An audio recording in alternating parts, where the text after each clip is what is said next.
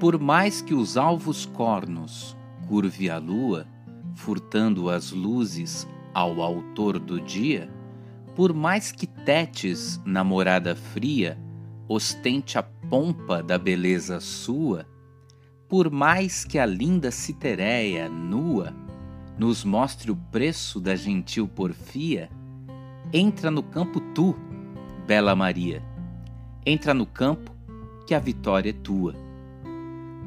Verás a Cíntia protestar o engano, verás Tétis sumir-se envergonhada pelas úmidas grutas do oceano, Vênus ceder-te o pomo namorada, e sem Troia sentir o último dano, verás de Juno a cólera vingada.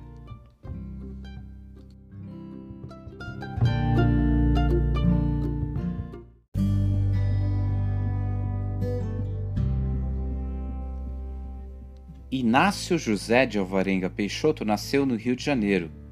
Não se sabe se em 1743 ou 1744. Sabe-se que em 1752 ele se mudou para Braga, em Portugal, e ali em Braga ele realizou os seus estudos. Entre 1760 e 1767, ele estudou leis em Coimbra. Era um excelente aluno e, depois de formado, lecionou na mesma faculdade.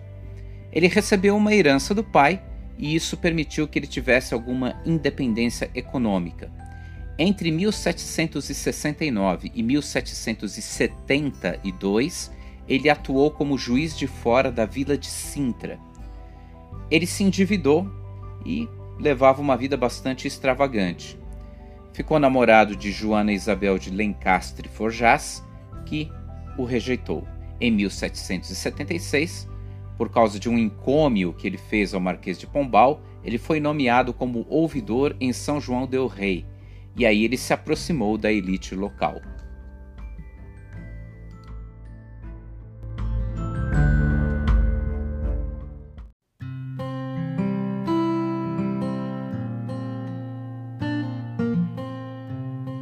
Eu vi a linda Jônia e, namorado, fiz logo eterno voto de querê-la. Mas vi depois a Nise, e é tão bela que merece igualmente o meu cuidado. A qual escolherei, se neste estado eu não sei distinguir esta daquela? Se Nise agora vir, morro por ela. Se Jônia vir aqui, vivo abrasado. Mas ah, que esta me despreza amante, pois sabe que estou preso em outros braços e aquela não me quer, por inconstante. Vem, Cupido, soltar-me desses laços. Ou faze desses dois um só semblante, ou divide o meu peito em dois pedaços.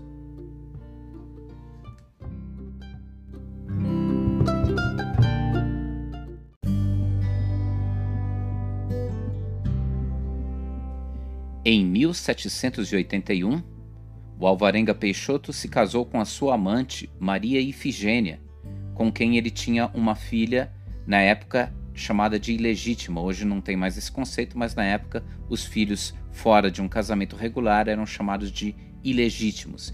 E ele se casou por imposição do bispado de Mariana. Ele usou da poesia para bajular autoridades e obter favorecimentos em seus negócios com ouro e terras. Só que as dívidas aumentaram, foram aumentando, aumentando e a necessidade da proteção também foi aumentando. O Alvarenga Peixoto se aliou aos Inconfidentes. É dele a ideia da bandeira de Minas Gerais, a frase Libertas quaesera tamen, extraída de Virgílio.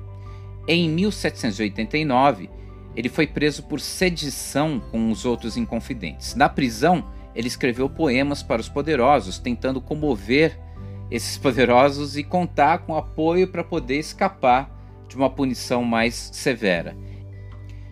Em 1791, ele foi condenado à morte, mas ele foi perdoado pela rainha Maria I e depois foi enviado como degredado à África, onde acabou falecendo meses depois.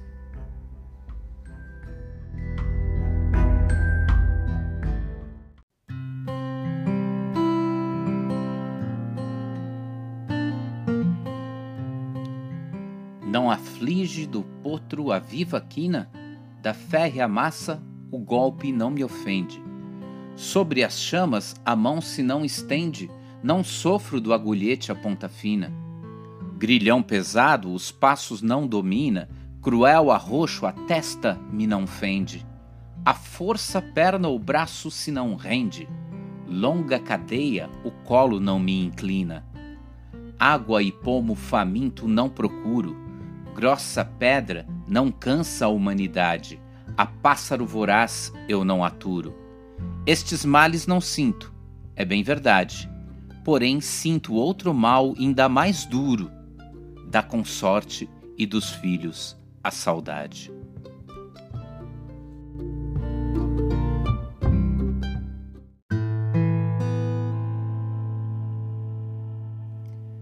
Na segunda metade do século XVIII, a política tributária imposta pela metrópole incomodou os donos de terras em Minas Gerais e causou uma revolta na colônia. A mais conhecida de todas as revoltas desse período foi a Inconfidência Mineira, que se opunha às medidas cada vez mais duras de Portugal na cobrança de impostos e tributos.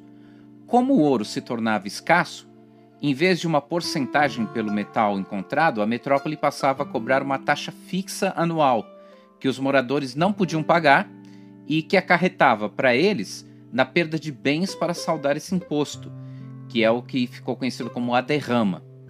Um grupo de homens livres, inspirado em ideais iluministas, se revoltou contra isso e foi brutalmente dissolvido pelas forças do governo. Muitos dos árcades, incluindo o Alvarenga Peixoto, contavam-se nesse grupo.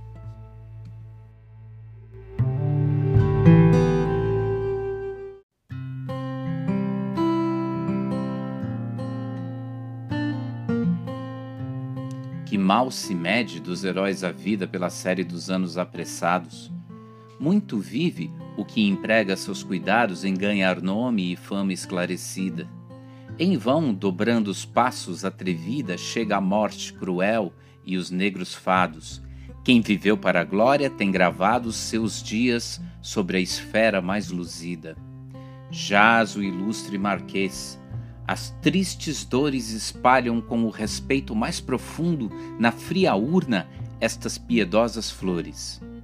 Breve a vida lhe foi, mas sem segundo o seu nome imortal entre os maiores será sempre saudoso à pátria e ao mundo.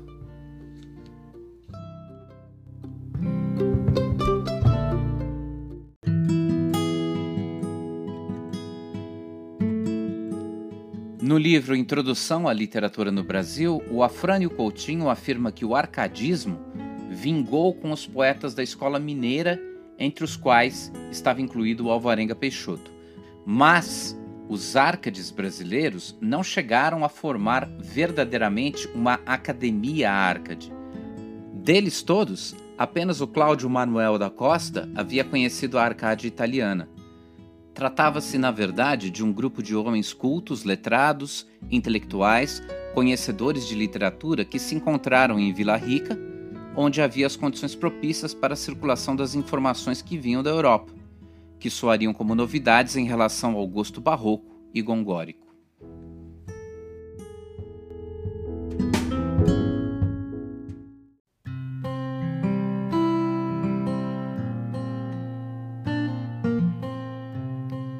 Amada filha, é já chegado o dia em que a luz da razão, qual tocha acesa, vem conduzir a simples natureza. É hoje que o teu mundo principia. A mão que te gerou teus passos guia, despreza ofertas de uma vã beleza e sacrifica as honras e a riqueza às santas leis do Filho de Maria. Estampa na tua alma a caridade, que amar a Deus Amar aos semelhantes são eternos preceitos da verdade. Tudo o mais são ideias delirantes. Procura ser feliz na eternidade, que o mundo são brevíssimos instantes.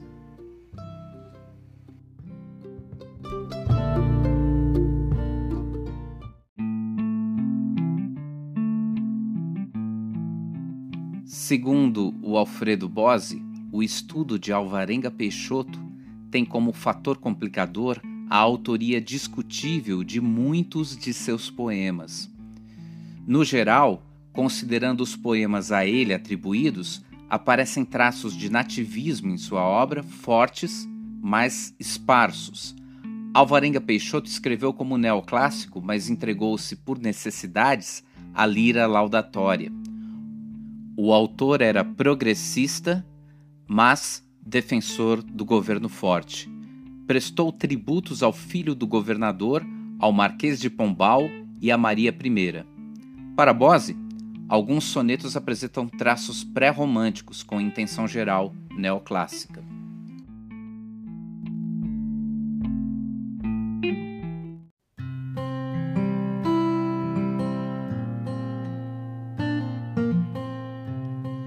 De meio corpo nu sobre a bigorna, os ferros malhe o imortal vulcano, que hão de ir contar ao derradeiro ano o nome de um herói que a pátria adorna.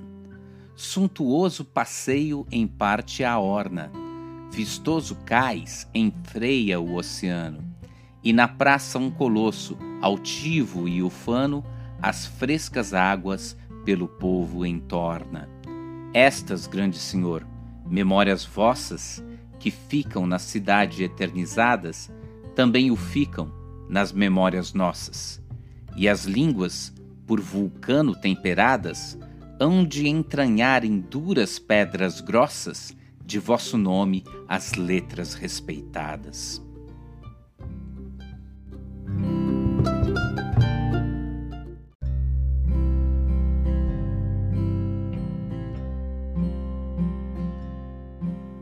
Os poemas do Alvarenga Peixoto que despertam maior interesse são os que ele narra paixões amorosas ou aqueles em que ele exibe os sentimentos de tristeza em função do distanciamento da família e da perda da liberdade.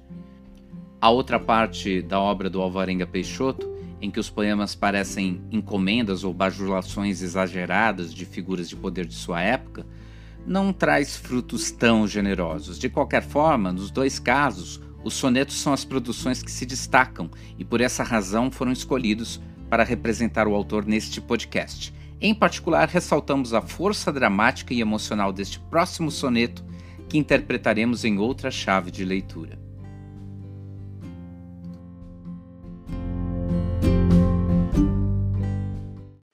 Eu não lastimo o próximo perigo, uma escura prisão estreita e forte Lastimo os caros filhos, a consorte, a perda irreparável de um amigo. A prisão não lastimo, outra vez digo, nem o ver iminente o duro corte. Que é ventura também achar a morte quando a vida só serve de castigo. Ah, quem já bem depressa acabar vira este enredo, este sonho, esta quimera, que passa por verdade e é mentira. Se filhos, se consorte não tivera, e do amigo as virtudes possuíra, um momento de vida eu não quisera.